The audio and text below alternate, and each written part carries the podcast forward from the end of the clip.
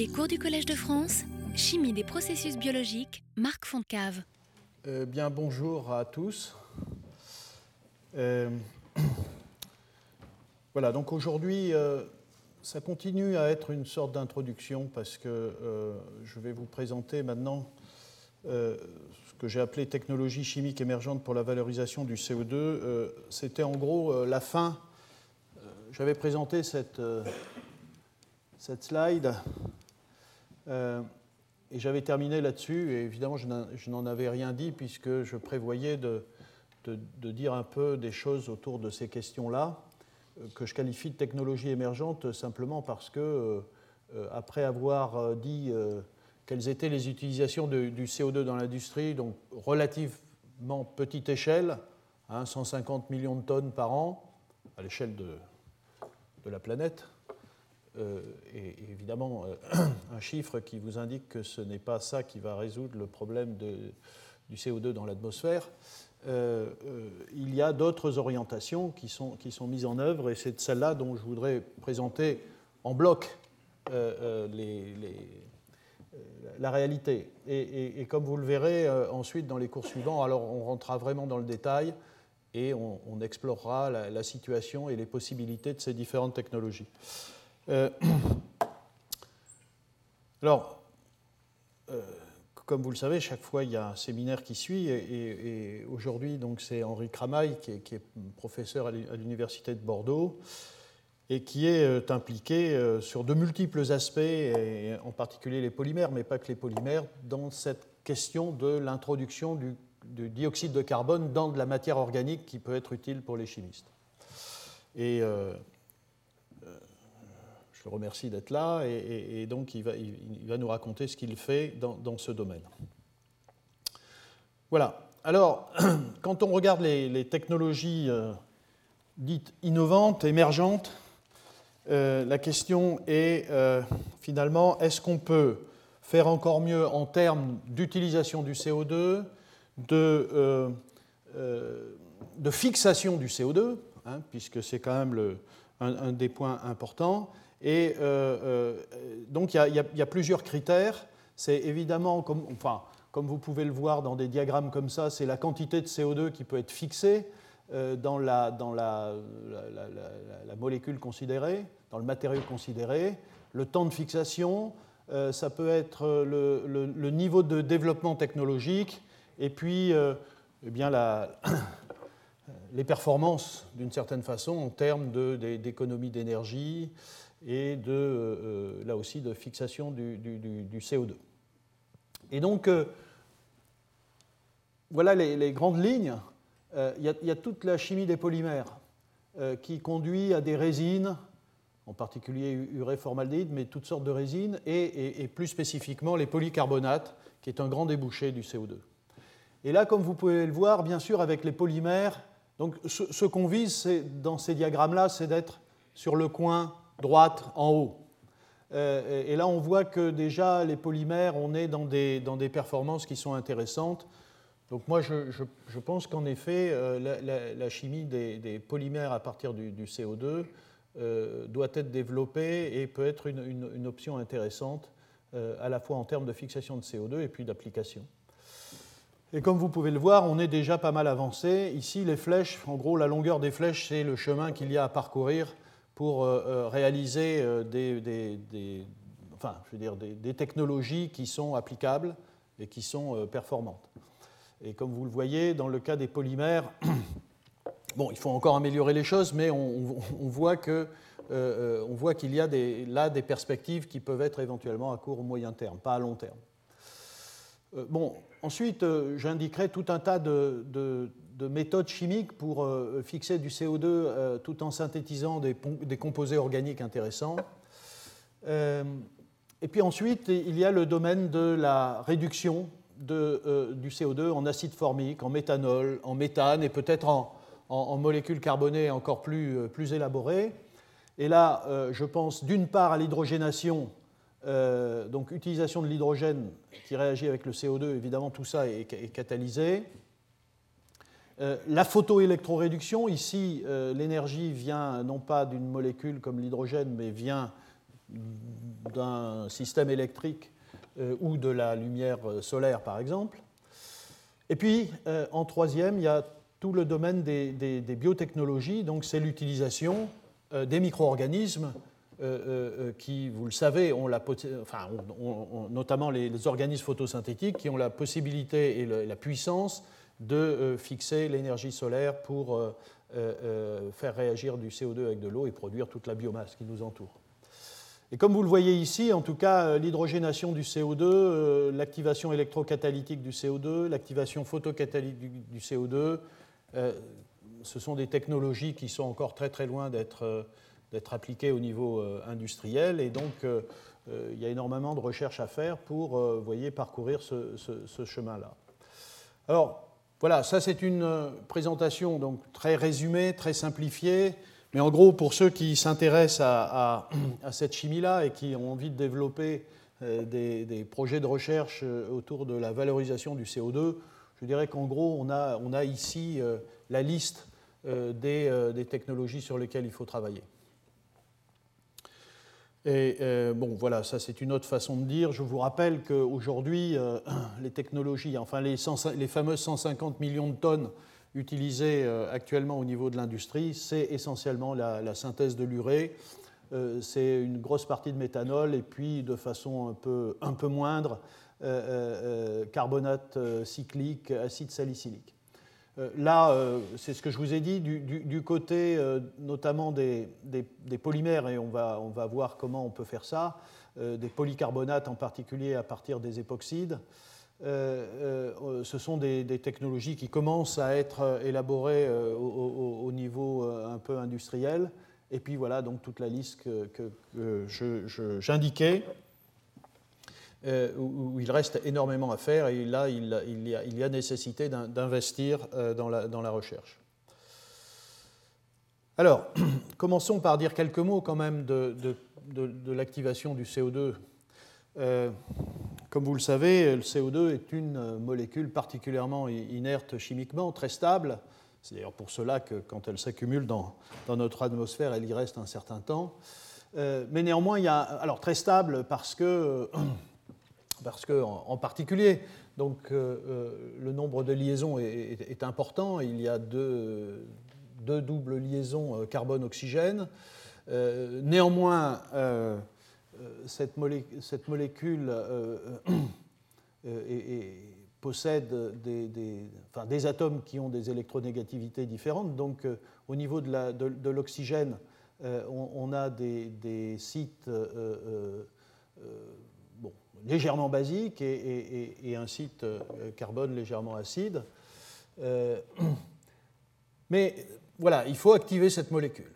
Et euh, l'activation de la molécule de CO2 passe en particulier, peut être réalisée à l'aide d'ions métalliques. Et donc, à nouveau, on va se retrouver dans une chimie qui est essentiellement chimie de coordination et chimie organométallique. Euh, et la clé, c'est, voyez, de plier cette molécule de CO2. Et une fois, alors pliée euh, euh, dans, un complexe de, ce type-là, avec une liaison métal-carbone ou avec une liaison, disons, une interaction avec la, liaison pi, une liaison pi de la liaison du système carbone-oxygène, plus rarement une interaction entre métal et oxygène qui évidemment conduit à, polariser, euh, la, double liaison CO. Et une fois que le système est, activé euh, ainsi, euh, eh bien, les réactions avec des molécules riches en énergie deviennent possibles. On a levé la, barrière d'activation. Ça peut être de l'hydrogène, donc là c'est tout le domaine de l'hydrogénation. Ça peut être la réaction avec des oléfines ou des, des alcines. Enfin, on verra quelques exemples. L'énergie peut venir de, des électrons euh, ou de la lumière, et là on est dans le domaine de l'électroréduction et de la photoréduction. Mais en gros, il faut un catalyseur qui, fixe la molécule de CO2 et qui, euh, par, euh, par, ce mécanisme de, de pliement de la, protéine, de la, molécule, permet les, réactions. Alors, je ne vais pas rentrer dans, le détail, mais c'est des choses assez classiques. C'est le diagramme des orbitales moléculaires de, du CO2. et ce qui nous intéresse, c'est les orbitales frontières, hein, ici, où vous avez ici la, plus haute orbitale occupée, qui est une orbitale non, liante, et puis la, première vacante. Et alors, quand on regarde ces, orbitales dans une situation où la molécule de CO2 est pliée, elles sont très. La, LUMO, euh, euh, la, première vacante, la plus basse en énergie, est, très localisée euh, sur le, sur le métal, sur le, carbone, pardon, et donc un nucléophile, un métal, peut venir interagir avec cette, cette orbitale. à l'inverse, la, plus haute occupée est très localisée sur les atomes d'oxygène. Et là, vous pouvez faire intervenir des, électrophiles. Donc on comprend assez bien aujourd'hui comment il faut, euh, il faut, faire pour activer la molécule de, CO2. Euh, et, comme je vais vous le montrer, c'est essentiellement par des, par des ions métalliques. Alors, sur cette question de, comment fixer du CO2 dans la matière organique, euh, voilà, vous avez quelques revues, euh, articles de revues qui sont sortis récemment et qui sont assez bien, qui sont assez intéressantes. Euh, il y a celle-là et puis une que je vous présenterai, enfin une ensuite dans Angewand Chemistry. Voilà. En gros, on va regarder comment, dans des conditions relativement douces de température et de pression, on peut faire réagir du CO2 en particulier avec des époxydes, mais avec d'autres molécules carbonées, euh, ou bien euh, euh, incorporer du CO2 dans des liaisons, ça peut être des liaisons CH, et à ce moment-là on obtient des acides carboxyliques, ou ça peut être d'autres types de liaisons. Ici, en gros, c'est une incorporation dans la liaison carbone-oxygène qui donne ces, carbonates. alors, Oui, voilà l'autre vue que vous pouvez aller voir, euh, qui, est intéressante. Bon, euh, donc, euh, pour simplifier, vous avez deux grandes classes de, réactions chimiques dans lesquelles le, CO2 peut être fixé. D'une part, des réactions avec des alcènes et des alcines. vous avez un, complexe métallique qui, fixe et qui active là aussi la double ou la triple liaison fixe le CO2 dans un deuxième temps et euh, à l'intérieur de ce complexe, dans la sphère de coordination euh, euh, du métal, le CO2 est, introduit dans, une liaison carbone-carbone. métal-carbone, pardon. L'autre grande classe de, de réaction, c'est lorsque vous faites une insertion du CO2 dans une liaison métal-hydrogène ou métal-carbone ou métal-oxygène euh, et euh, lorsque c'est de l'hydrogène, vous avez de l'acide formique. Lorsque c'est de l'oxygène, vous avez des carbonates organiques. Et quand c'est du carbone, vous avez des acides carboxyliques. Voilà typiquement euh, le, type de, mécanisme de cycle catalytique qu'on peut rencontrer dans, la littérature, où vous avez un, hydrure de métallique qui fixe le CO2. Vous voyez, on a dans la sphère de coordination du métal à la fois euh, l'hydrure et le CO2 qui, par liaison sur le métal, est activé, comme je l'ai indiqué tout à l'heure, et ensuite vous avez euh, un transfert, euh, une réaction de l'hydrure sur le, CO2. Et vous avez un, intermédiaire de type formiate. et ensuite, l'hydrogène, donc ici c'est une réaction d'hydrogénation du CO2 en quelque sorte, L'hydrogène réagit avec euh, ce complexe pour donner de l'acide formique euh, euh, et pour refermer le cycle en donnant un, hydrure.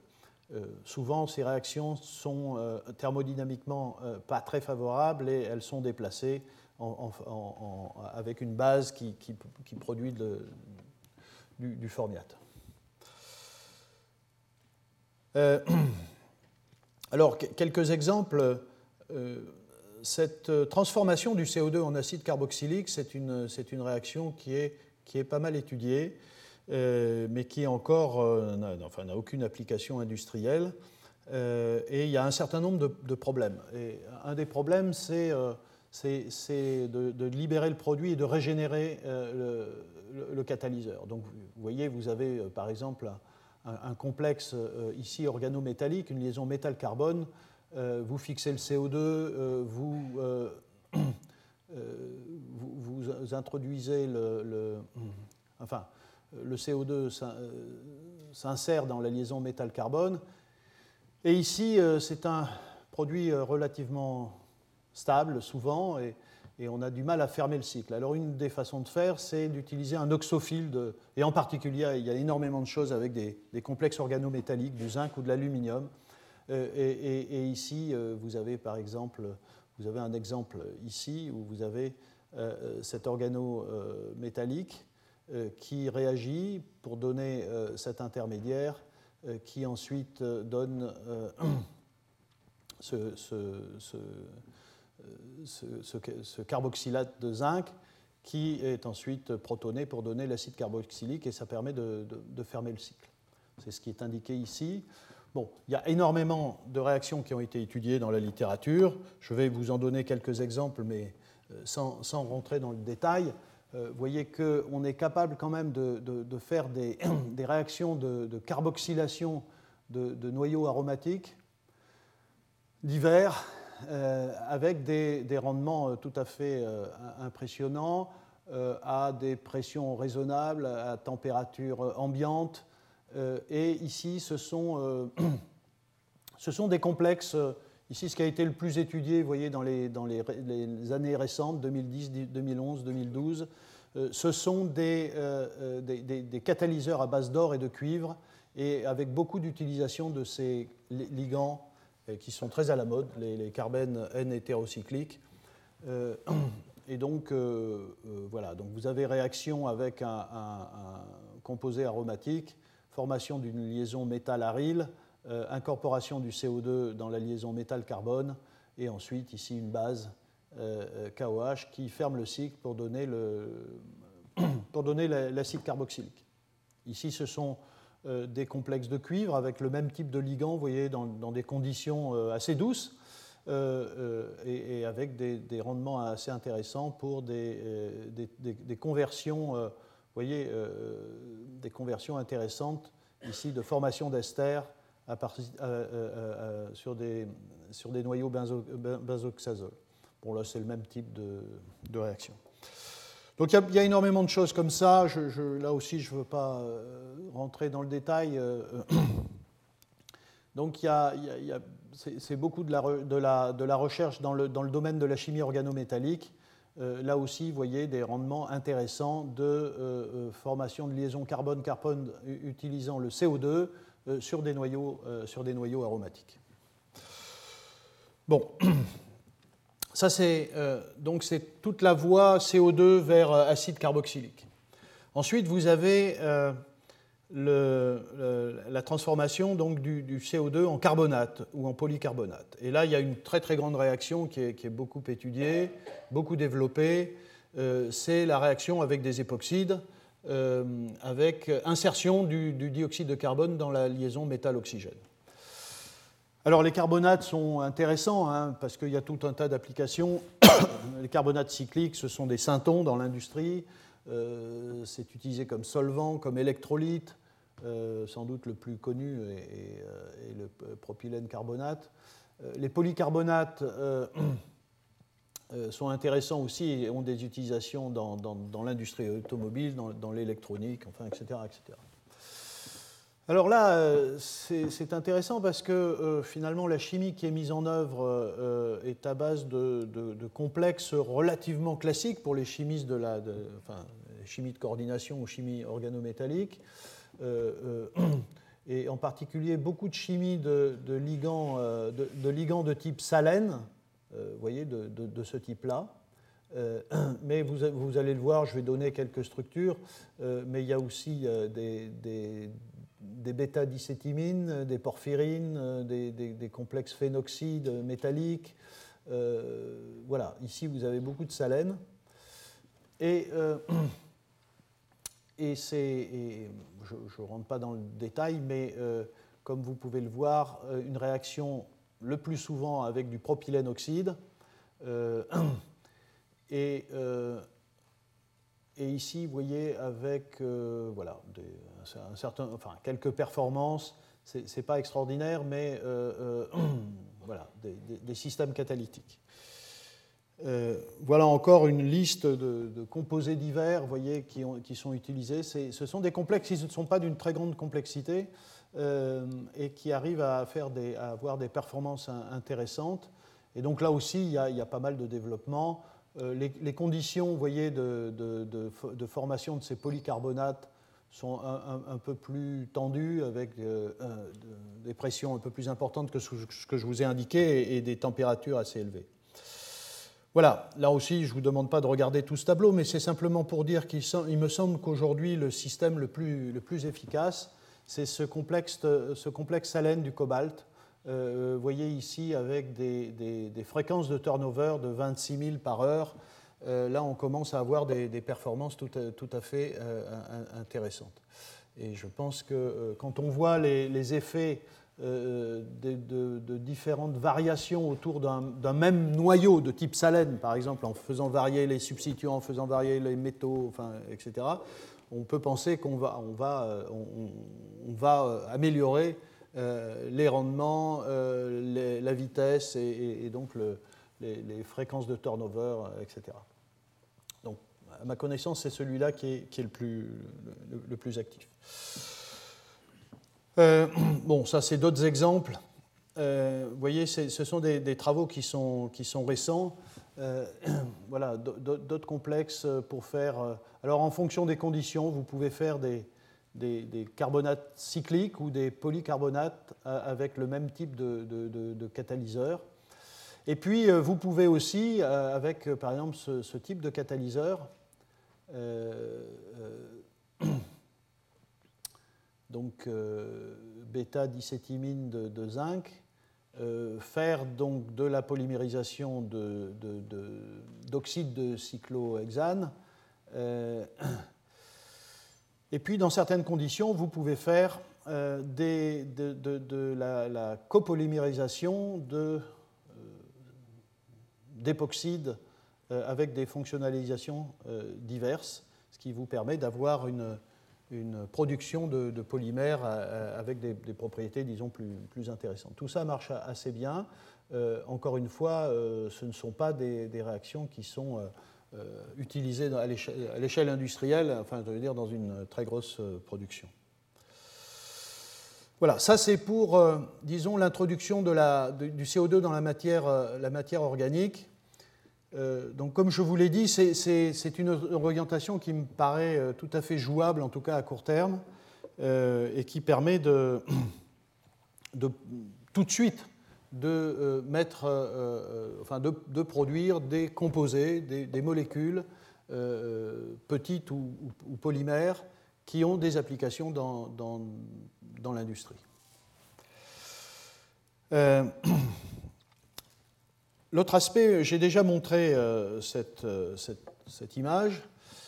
L'autre aspect, c'est de donc, dans la liste, vous vous souvenez des différentes technologies possibles, c'est euh, euh, de faire de l'électroréduction du CO2 ou, euh, ou de l'hydrogénation du CO2. Tout ça nécessite des électrons si vous voulez soit aller directement vers la réduction du CO2 en utilisant par exemple de l'énergie, enfin de l'électricité qui vient d'un panneau photovoltaïque ou d'une éolienne, ou bien avec un intermédiaire qui est l'hydrogène si vous préférez faire de l'électrolyse de l'eau d'abord, euh, stocker cette énergie sous forme d'hydrogène et ensuite faire de l'hydrogénation du CO2.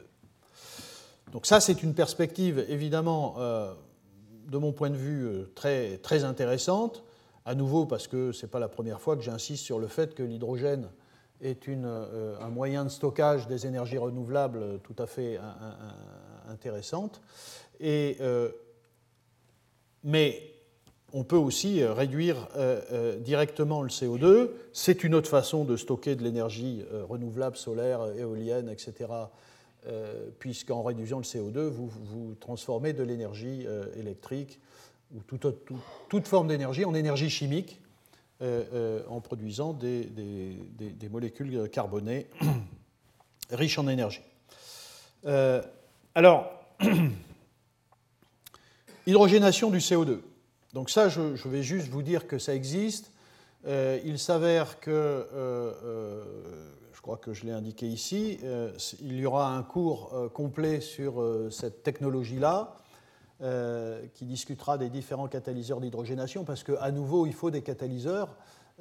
ici, j'ai indiqué la, réduction du CO2 en acide formique, mais il y a, toutes sortes de, de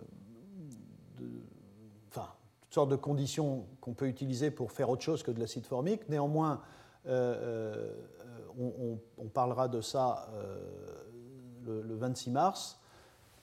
Et il s'avère que Mathias Beller aussi, qui est le dernier, dernier invité de cette série de cours euh, va aussi euh, évoquer certains aspects d'hydrogénation. Il, a, fait des choses absolument extraordinaires ces dernières années. Euh, c'est un Allemand. Et, donc on aura des aspects d'hydrogénation aussi avec son séminaire. Il parlera de plein d'autres choses, mais aussi d'hydrogénation. Donc, euh, bon, aujourd'hui, je, l'avais déjà dit, hein, aujourd'hui, la, production d'acide formique euh, ne se fait absolument pas par de l'hydrogénation du CO2. Donc ça, c'est une, option euh, intéressante. Et même s'il n'y a pas une utilisation énorme de l'acide formique dans l'industrie, c'est quand même un produit qui est utilisé. Et donc, là aussi, quiconque euh, mettrait au point des, techniques d'hydrogénation du CO2 en acide formique efficaces euh, euh, eh bien, aurait, des, aurait des retombées intéressantes. Alors, ça ne commence pas aujourd'hui, ça fait longtemps, je raconterai un peu l'histoire de l'hydrogénation du CO2, mais ça fait longtemps que, notamment à travers l'utilisation de, la chimie organométallique et de, complexes organométalliques comme catalyseurs, le plus souvent d'ailleurs à base de métaux nobles. Comme vous voyez, cette longue liste, enfin, je reciterai ce tableau euh, dans un cours prochain, mais c'est d'ailleurs un tableau, je crois, qui est issu d'un article de revue de Mathias Beller, euh, euh, et qui montre que, en effet, vous voyez, rhodium, ruthénium, iridium, euh, voilà. Et donc, euh, euh, ce sont des systèmes qui sont assez performants. Et un des, tout derniers, c'est un complexe d'iridium, vous voyez ici, qui est, capable de faire plusieurs millions de cycles catalytiques. à, des vitesses quand même intéressantes, 73 hein, 000 cycles catalytiques par, heure. Donc ça commence à devenir des systèmes assez intéressants. Et puis ce qu'a fait euh, euh, vous le verrez, c'est que, d'ailleurs il, fait ça pour pratiquement toutes les réactions de la chimie, euh, partout où il y a un métal noble, il essaye d'y mettre autre chose qu'un métal noble, donc du fer, du cobalt, et, effectivement il attaque aussi cette, question de l'hydrogénation du CO2 en essayant de remplacer les métaux nobles par des métaux donc non nobles, plus abondants, moins chers. Donc il y a énormément de recherches dans ce domaine. Voilà. Alors évidemment, si on veut faire euh, de l'hydrogénation du CO2, je reviens sur cette question-là, il faut euh, produire de l'hydrogène. Hein. Comme vous le savez, euh, il n'y en a pas disponible comme ça, même si d'ailleurs la semaine dernière, François Guyot vous a rappelé ou, dit qu'aujourd'hui on pense qu'il y a de l'hydrogène, il y a des sources d'hydrogène dans le sol quelque part certains endroits et que euh, ça pourrait être de l'hydrogène qu'on pourrait récupérer. Euh, bon, je ne suis pas sûr qu'il y ait des quantités suffisantes pour échapper à, euh, à, ça, c'est-à-dire à produire de l'hydrogène à partir de l'eau. Et de toute façon, même s'il y en avait beaucoup, il y a toujours la question du stockage des énergies renouvelables. On n'échappe pas à ça si on veut développer les énergies renouvelables. Donc, ce sont des, des informations que j'ai déjà données. Donc, ici, euh, ce qui est nécessaire, c'est de convertir l'eau en hydrogène.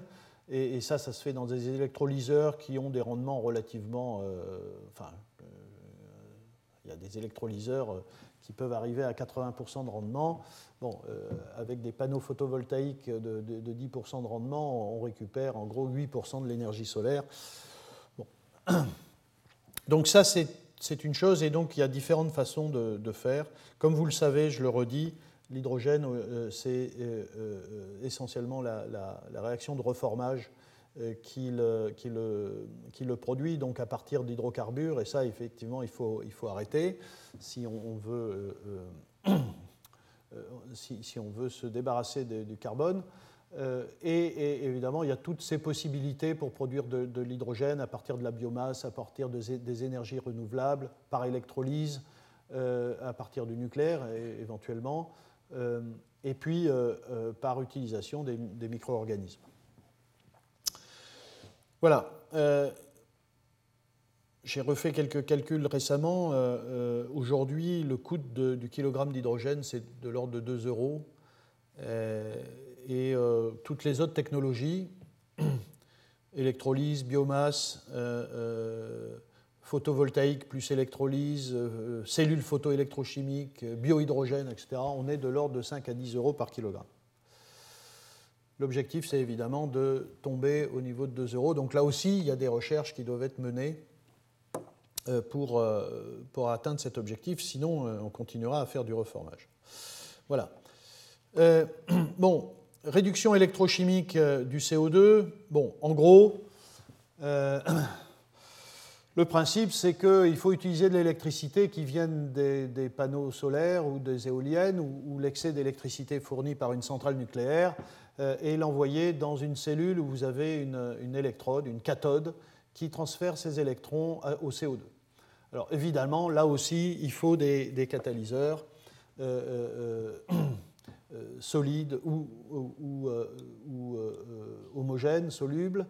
Et euh, en gros, depuis maintenant pas mal d'années, euh, alors il y a une époque où on s'est intéressé à ça, je, raconterai cette histoire, puis après il y a eu un peu moins d'engouement sur ces aspects-là, et puis euh, aujourd'hui c'est un, un, sujet qui intéresse énormément de, de gros laboratoires dans le monde, académiques ou industriels. Et l'idée évidemment c'est de produire, euh, euh, enfin, de faire cette réduction du CO2 avec les meilleurs rendements euh, faradiques. J'entends par là que 100% des électrons puissent être utilisés pour réduire le CO2. Ça, ça fait un rendement faradique de 100%, mais la plupart de ces, réactions ne sont pas avec des si bons rendements. et en gros, il y a deux grandes directions, si vous voulez. Euh, il y a les électrodes métalliques, et aujourd'hui, les, métaux à la mode, c'est le cuivre et, l'étain. Et puis, vous avez toute une série de catalyseurs moléculaires qui, historiquement, ont été étudiés et qui continuent à l'être. Euh, là, on est, dans des, technologies qui sont, évidemment, euh, qui n'ont aucune réalité industrielle. Et donc, on est dans le domaine vraiment de la recherche et il faut, il faut développer ces, ces, dispositifs si on veut, si on veut un jour utiliser cette, l'électricité comme source d'énergie pour faire cette transformation du CO2.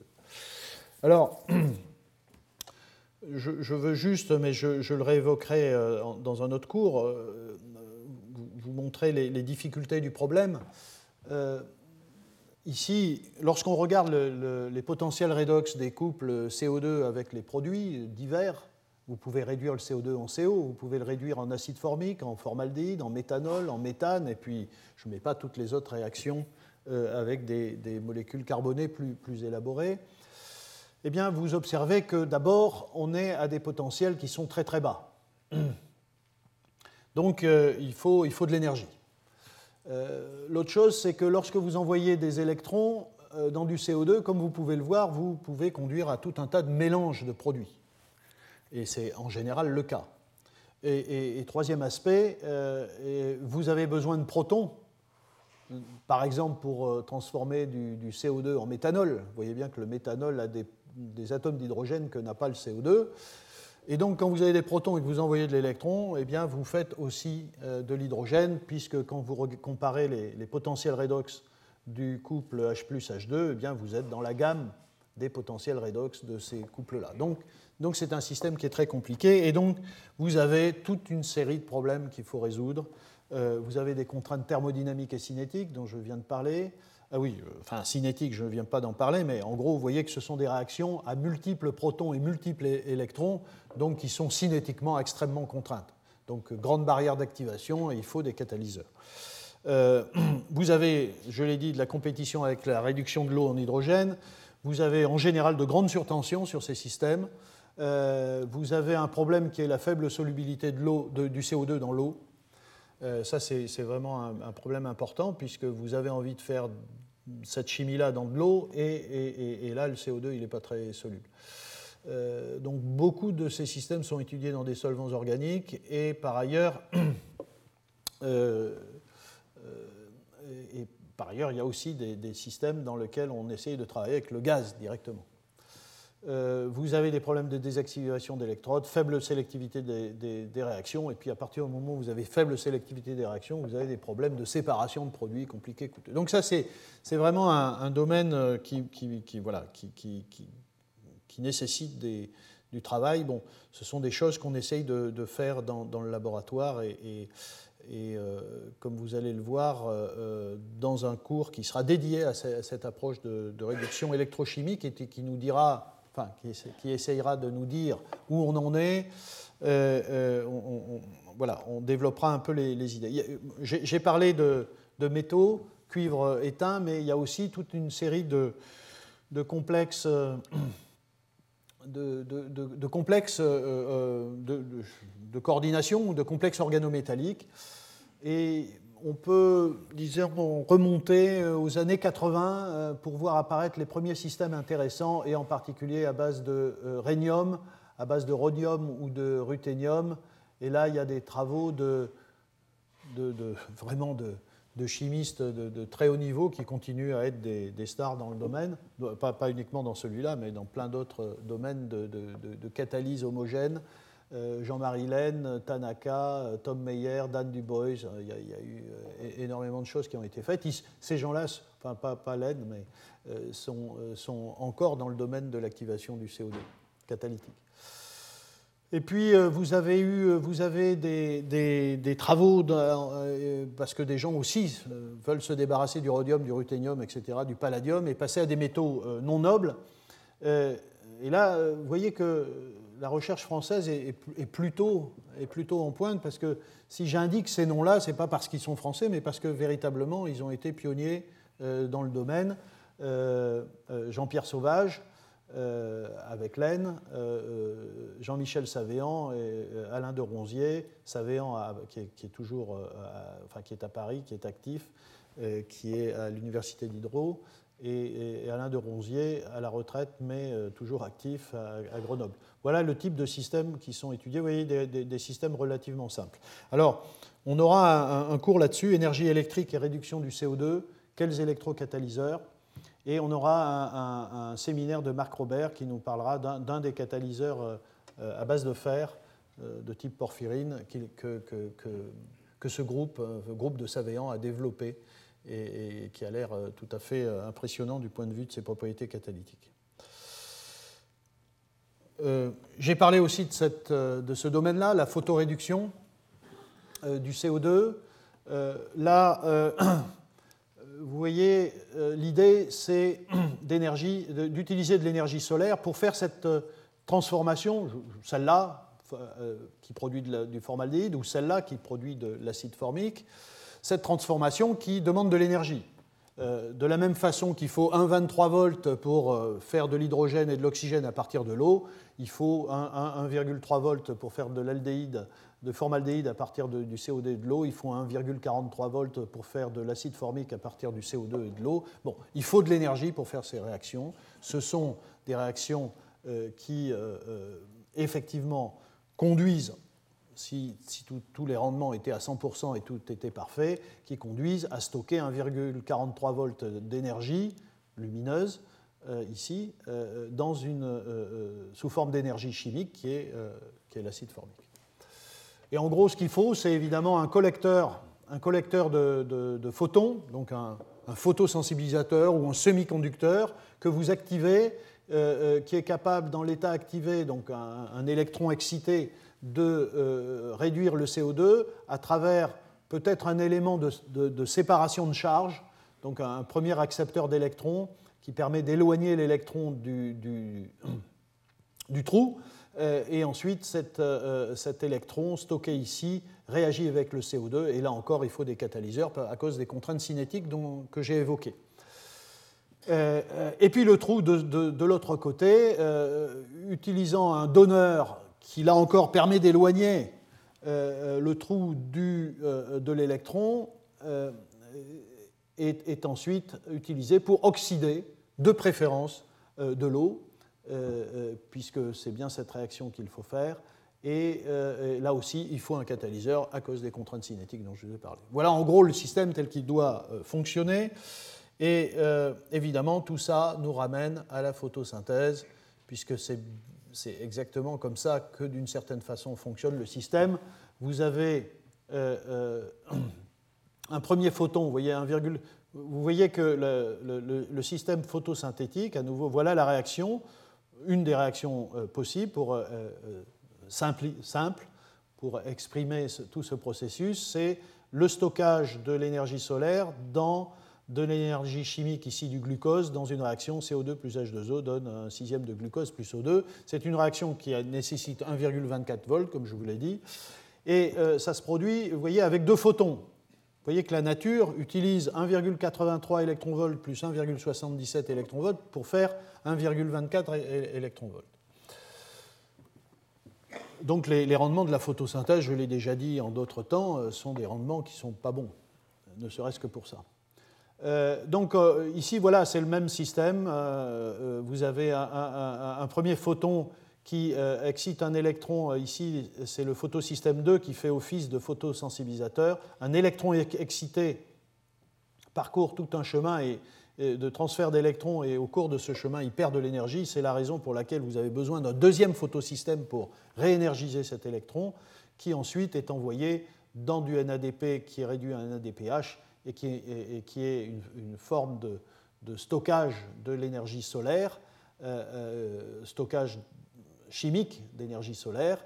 Et c'est cette euh, source d'électrons NADPH qui est ensuite utilisée pour fixer le CO2 et produire toute la biomasse. Et, de l'autre côté, grâce au photosystème 2 et à un complexe de manganèse dont j'ai déjà parlé dans le temps, euh, vous avez euh, euh, le trou qui, les trous qui oxydent l'eau en oxygène.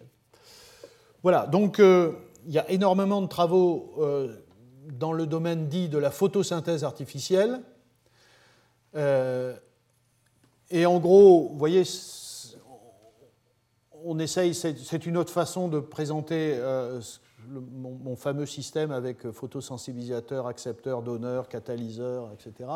Bon, voilà. À nouveau, il faut deux grandes choses pour, réaliser euh, cette photosynthèse artificielle. Il faut d'une part un collecteur de lumière qui soit capable de euh, favoriser la séparation de charges et s'opposer à la recombinaison des charges. Donc c'est des semi-conducteurs, il y a eu beaucoup de travaux avec des oxydes de titane, des oxydes de tungstène, des oxydes de fer, enfin il y a des centaines de, semi-conducteurs qui sont testés, ou des molécules, des phthalocyanines, des porphyrines, des complexes de ruthénium, enfin, etc., etc. Donc là c'est le même principe, vous voyez, séparation de charges au niveau du photosensibilisateur, et puis euh, un catalyseur pour la réduction des protons, des, protons ou ici du CO2, et euh, de l'autre côté un catalyseur pour faire un processus à 4 électrons. Donc il faut des, catalyseurs qui soient capables de capter plusieurs électrons ici ou plusieurs trous ici, et un par un, parce qu'à chaque photon c'est un, électron et un trou, et de préférence à potentiel relativement constant, sinon, euh, sinon évidemment vous, euh, ça, devient très difficile d'oxyder ou de réduire et évidemment le plus proche du potentiel thermodynamique de la réaction, et il faut euh, délivrer les électrons euh, d'un coup, ou les trous d'un coup, de manière concertée. Donc très très compliqué. Voilà. Alors en général, euh, d'une certaine façon, ce dispositif-là n'existe pas. Personne n'a jamais fait ça de façon... enfin, il y a peut-être un ou deux exemples. Et, donc, ce que font les gens, c'est de travailler sur des systèmes, des demi-systèmes, par exemple, ceux qui s'intéressent à, l'oxydation de l'eau euh, utilisent un accepteur d'électrons sacrificiels et n'étudient qu'une association photosensibilisateur catalyseur d'oxydation, ou à l'inverse, en donnant des électrons euh, sacrificiels, un système plus simple où euh, vous avez le photosensibilisateur et le catalyseur de réduction. Et, les, gens qui travaillent dans ce domaine-là, euh, un jour, euh, mettront ensemble les deux choses et, on aura des dispositifs efficaces. Voilà. Il y aura un cours dédié à, cet aspect-là, donc plus en détail, vous verrez où on en est, qu'est-ce qu'on peut faire. donc du soleil et du CO2 vers des carburants solaires. Et c'est à cette occasion que donc c'est le dernier cours, le 9 avril, et, Mathias Beller donc, nous parlera de, problèmes de, voilà, de stockage euh, de, l'hydrogène en utilisant du, dioxyde de carbone. Euh, dernier, dernier point, euh, les biotechnologies. Donc il y a beaucoup d'engouement pour ce domaine-là. Euh, c'est comment utiliser des micro-organismes, enfin photosynthétiques, ou, euh, ou, des plantes. Donc ici, vous voyez, plantes, micro-algues, cyanobactéries, qui sont des organismes qui font cette, chose magnifique qui est de récupérer euh, le soleil et de produire de la biomasse. Et l'idée, c'est que toutes ces alors vous voyez à peu près la, quantité, euh, il y a à peu près 100 000 terawatts, je l'ai déjà dit, de soleil sur la planète, de puissance de soleil, et il y a à peu près 100 terawatts de puissance stockée sous forme de biomasse. Euh, et je vous rappelle que la consommation d'énergie de la planète, c'est 14-15 euh, terawatts actuellement. donc vous voyez théoriquement, euh, si on arrivait à récupérer 10% de la biomasse, euh, on n'aurait pas de problème. évidemment, ce n'est pas comme ça qu'il faut, euh, traiter la, question de l'énergie sur la planète, mais néanmoins, on, peut se poser la question, d'ailleurs beaucoup de gens se la posent à l'échelle académique et industrielle, de faire des biocarburants à partir des molécules présentes dans la biomasse. bon, ça j'ai déjà dit. Alors, je rappelle que euh, ces choses-là sont commencées depuis longtemps et, d'ailleurs euh, sont déjà appliquées, utilisées euh, de façon pratique, à une échelle industrielle. Et en particulier, ça a commencé avec les biocarburants de première génération, je les cite, mais on en, parle de moins en moins même s'il y a des tas de pays euh, comme le Brésil hein, qui, continuent à, faire de la première génération. Mais aujourd'hui, par exemple, en Europe, le point de vue, c'est qu'il faut arrêter euh, la première génération, ne plus en faire. Et la première génération, comme vous le savez, c'est euh, essentiellement des biodiesels et du bioéthanol qui viennent de l'utilisation de plantes comme la betterave, la canne à sucre, blé, euh, maïs, pommes de terre, euh, et puis aussi euh, colza et tournesol qui sont riches en, lipides, en huile. Et donc l'idée, c'est d'une part profiter, profiter des, quantités de, sucre importantes ici pour les récupérer, faire de la fermentation, faire de l'éthanol et rajouter de l'éthanol à l'essence. Et euh, du côté de, l'huile de colza et de tournesol, c'est euh, de faire des esters d'huile végétale, euh, donc du, biodiesel et, de le mélanger au gazole. Bon, alors comme vous le savez, le biodiesel, ça existe, et d'ailleurs l'Union européenne est, un des, plus grands producteurs mondiaux de, de biodiesel, et le bioéthanol, c'est surtout les Américains et les Brésiliens. Donc on sait aujourd'hui que le bilan énergétique est mauvais, que le coût environnemental est élevé, qu'il y a une compétition avec la, production alimentaire, et avec les ressources en eau, et puis ça n'a aucun impact sur les effets de serre. Donc euh, ceci est, terminé. Juste, euh, ça c'est une information euh, qui est sortie il n'y a pas longtemps dans Science, parce qu'on parle beaucoup des... Alors évidemment, le, j'ai souvent dit, bon, le problème de l'énergie, c'est le problème majeur de l'humanité, mais en fait, chacun euh, sait qu'il y, a plein d'autres problèmes, et le problème de l'eau en particulier. Et, donc, euh, voilà, on se pose la question de savoir euh, quelles sont les technologies qui, gaspillent de l'eau, celles qui le font moins, enfin, etc. Donc ça, c'est un, article qui est paru dans, Science, et vous voyez, c'est une, quantité de litres par mégawattheure d'énergie produite. Eh bien, c'est assez impressionnant. Enfin, je, ne suis pas allé voir comment les gens établissent ces chiffres-là. Euh, d'abord, euh, euh, vous voyez que l'industrie du, pétrole est, peu, de, consommatrice d'eau. à l'inverse, évidemment, vous voyez que les carburants de première génération, à partir du soja, du, maïs, c'est une catastrophe. donc ça aussi, c'est un élément qui permet de conclure qu'il faut arrêter avec ces carburants de, de biocarburants de première génération. Un autre élément qui est assez intéressant, vous voyez, ces fameux gaz de schiste ou huiles de schiste dont, on parle beaucoup ces temps-ci, eh bien, contrairement à ce qu'on dit, ne sont pas les plus consommateurs d'eau. Ensuite, il y a les, biocarburants de deuxième génération. Euh, euh, et là, c'est l'utilisation de matériaux non comestibles, et donc chez les plantes, de toute la partie non comestible des plantes, donc c'est tous les matériaux lignocellulosiques. Alors comme vous le savez, euh, les, plantes, les, cellules de plantes, ont des parois qui sont très riches en, cellulose, en hémicellulose, en lignine, qui sont des polymères, enfin notamment la cellulose et l'hémicellulose, donc très riches en, glucose, et qui pourraient être donc une source de carbone intéressante.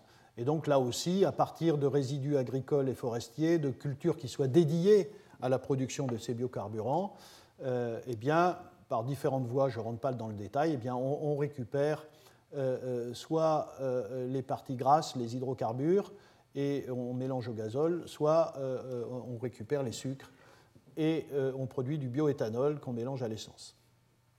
Donc ça, ce sont des, perspectives qui peuvent, qui peuvent exister. Euh, juste quand même un, élément supplémentaire. Le problème du, transport. Euh, le problème du transport est, quelque chose d'assez critique parce que on va continuer à se transporter sur la planète hein, euh, par camion, voiture, avion, et il faut des, et donc on ne pourra pas mettre des centrales nucléaires dans, les moyens de transport. Euh, l'hydrogène, vous savez que c'est un peu compliqué pour le transport, euh, parce que c'est un gaz.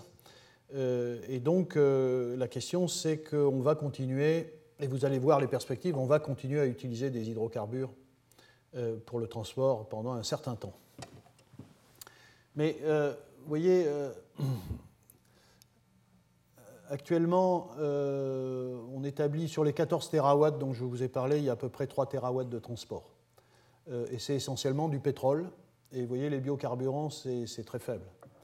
Enfin, c'est 0.12 sur 3. Euh, quand on regarde les, quand on essaye de faire des, calculs euh, sur les rendements, on part du soleil dans les deux cas et on compare les biocarburants, par exemple, aux batteries et aux moteurs électriques. Donc dans un processus où vous avez du soleil, des biocarburants et que vous utilisez les moteurs à, combustion. Et vous comparez à soleil, euh, euh, euh, photovoltaïque, stockage dans les batteries et moteur électrique. Bon, vous, savez que ceci est, une option qui est pas mal développée à l'échelle de la planète, mais plus particulièrement en France, c'est remplacer les carburants par, de l'énergie électrique, par des batteries électriques. Donc c'est tout le développement des, voitures électriques. Bon, mais quand vous faites un petit calcul, Euh, en gros, euh, voilà, euh, le, rendement soleil biocarburant est de l'ordre de 0,1%. Et, et, le rendement biocarburant moteur à combustion, c'est 20%. le soleil, panneau photovoltaïque, c'est 15%.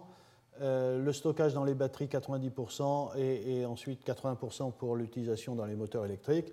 Et donc, vous voyez qu'en gros, euh, parce que le, problème ici que, je veux traiter, c'est quelle surface faut-il utiliser pour, produire euh, de l'énergie. Et vous voyez qu'en euh, faisant cela, on a la, stratégie biocarburant est, à peu près 500 fois moins intéressante que la stratégie en dessous soleil jusqu'à moteur électrique. C'est-à-dire que la première nécessiterait une utilisation de surface absolument colossale. Bon, et en même temps, on continue. Voilà, aujourd'hui, vous avez compris quel était mon point de vue, mais on, quand même, on, continue à travailler sur ces biocarburants, mais pour plein de raisons. D'abord, euh, parce que la biomasse est abondante Et effectivement, on a là devant nous une source de carbone tout à fait intéressante. et puis les batteries, on n'a pas encore résolu le problème de la densité énergétique massique des batteries. Comme vous le savez, c'est une des plus faibles. Hein, aujourd'hui, c'est quelque chose qui doit être de 0,5 mégajoules par kilo. Euh, alors que le pétrole, ça doit être de l'ordre de 50 mégajoules par kilo et l'hydrogène de 120 mégajoules par kilo, si je me souviens bien. Donc ce sont des différences extrêmement fortes et qui expliquent qu'il faut des, énormes batteries dans les, dans les, voitures.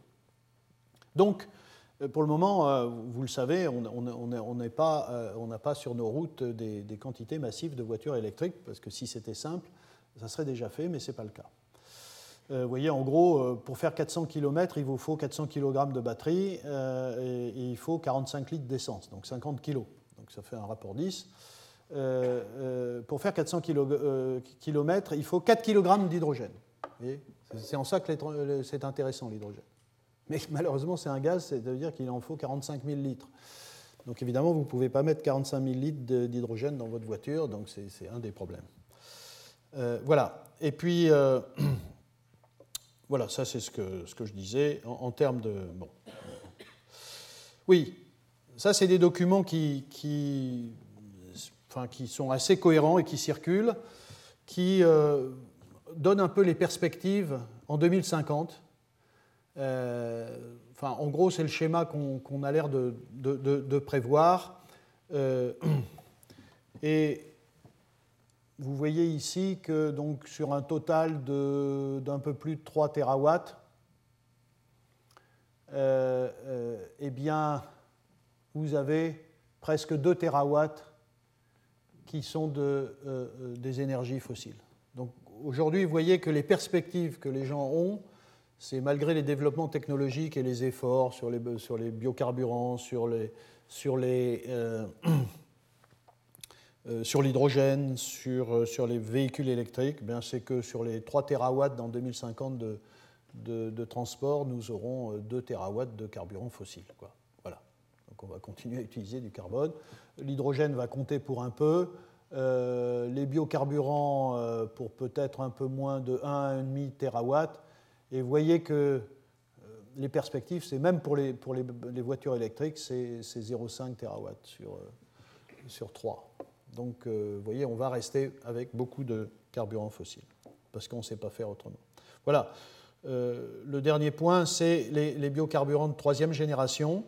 Donc, c'est l'utilisation des algues et des cyanobactéries pour euh, produire des lipides et qu'on pourra utiliser comme biodiesel. Donc, il y a beaucoup d'engouement pour ces, ces organismes-là. Comme vous le savez, euh, euh, ce sont les organismes qui sont responsables d'une très très grande quantité, de, fixation d'une très grande quantité de carbone, de l'ordre de 50 milliards de tonnes de carbone par an, qui sont, euh, et, qui sont très gros producteurs de, lipides. vous voyez, c'est de l'ordre de 20 à 40 tonnes par hectare par an, donc des rendements qui sont supérieurs à celui des plantes. 50 000 litres d'huile par hectare, euh, pour ces, algues contre 6000 litres euh, pour l'huile de palme. C'est la moitié de la fixation du CO2 sur la Terre et il n'y a pas de compétition avec la production alimentaire. Donc ce sont des, choses qui, intéressent euh, les industriels en particulier. Donc ça, voilà, vous avez des, vues futuristes ici de, fermes de microalgues, vous voyez, qui sont alimentées en eau et, en soleil pour produire des lipides. Et si vous regardez, parce que la grande question de l'utilisation des, enfin, à nouveau, de l'utilisation de l'énergie solaire, c'est, euh, je l'ai dit, c'est quelle quantité de surface il faut utiliser. Ici, c'est une étude qui est, assez récente, euh, qui montre, euh, qui a comparé la production, voilà, oui, voilà, la, surface qui doit être occupée pour uniquement la production de euh, pétrole nécessaire euh, aux États-Unis. Alors vous voyez que euh, l'éthanol venant du maïs, voilà, enfin, il faut utiliser toute cette surface-là des États-Unis, donc c'est pas très bien. ça, c'est l'éthanol de seconde génération, hein, cellulosique. et puis, vous voyez donc, voilà, ça, bon, il y a différents schémas, mais vous voyez qu'on arrive à des surfaces un peu plus petites pour, pour les, les biodiesels, et, et ça, c'est la quantité d'hydrogène. euh, c'est si on utilise les micro-organismes pour produire de l'hydrogène. de toute façon, c'est des quantités, euh, quelle que soit la génération des biocarburants, ce sont des quantités de surface tout à fait euh, importantes auxquelles il faut penser. Donc, là aussi, on peut être sceptique quant au développement massif de cette technologie-là. Voilà, je termine là-dessus. bon, j'ai pris cet exemple. voilà, il y, y, a des réseaux qui s'organisent en France, par exemple, Green Star, Investissement d'avenir, donc c'est un réseau national de plateformes, INRA, CNRS, IFREMER, Veolia, Total, PSA. Voilà. L'idée étant de produire des biocarburants, mais peut-être plus intéressant, il y a beaucoup de débats là-dessus, c'est finalement euh, à quoi ça sert d'utiliser des micro-organismes aussi complexes, euh, qui demandent autant de surface et qui produisent de si belles molécules pour ensuite les brûler dans des, dans des carburants pour la voiture. Euh, à l'inverse, d'autres disent non, finalement ça c'est totalement absurde. Euh, utilisons, euh, utilisons ces usines cellulaires qui produisent des, si belles molécules élaborées pour les récupérer et en faire de la chimie fine plutôt que de les, brûler. Voilà. Bon, il y a des débats là-dessus. Et donc ces gens, tous ces réseaux-là, s'attachent à mettre au point des procédés de production de biocarburants de troisième génération à partir de microalgues et d'effluents d'ailleurs agricoles et urbains. Il faut les nourrir, ces algues. Euh, euh, et voilà, et, utilisation, là c'est plutôt l'aspect euh, produit chimique, développement de l'utilisation de, la, chimie pour, pour valoriser les produits issus de ces, ces, ces microalgues, cosmétiques, colorants, compléments alimentaires, etc. Voilà. la semaine prochaine, je ne vais pas parler de microalgues, mais je vais rester dans la biologie, euh, puisque je vais vous montrer comment essayer d'explorer comment font les organismes vivants pour euh, euh, exploiter le dioxyde de carbone. Et là, on verra des, systèmes enzymatiques tout à fait formidables et qui vont peut-être nous ouvrir les yeux sur des solutions auxquelles on n'avait pas pensé pour, faire de pour inventer des électrocatalyseurs ou des photocatalyseurs originaux.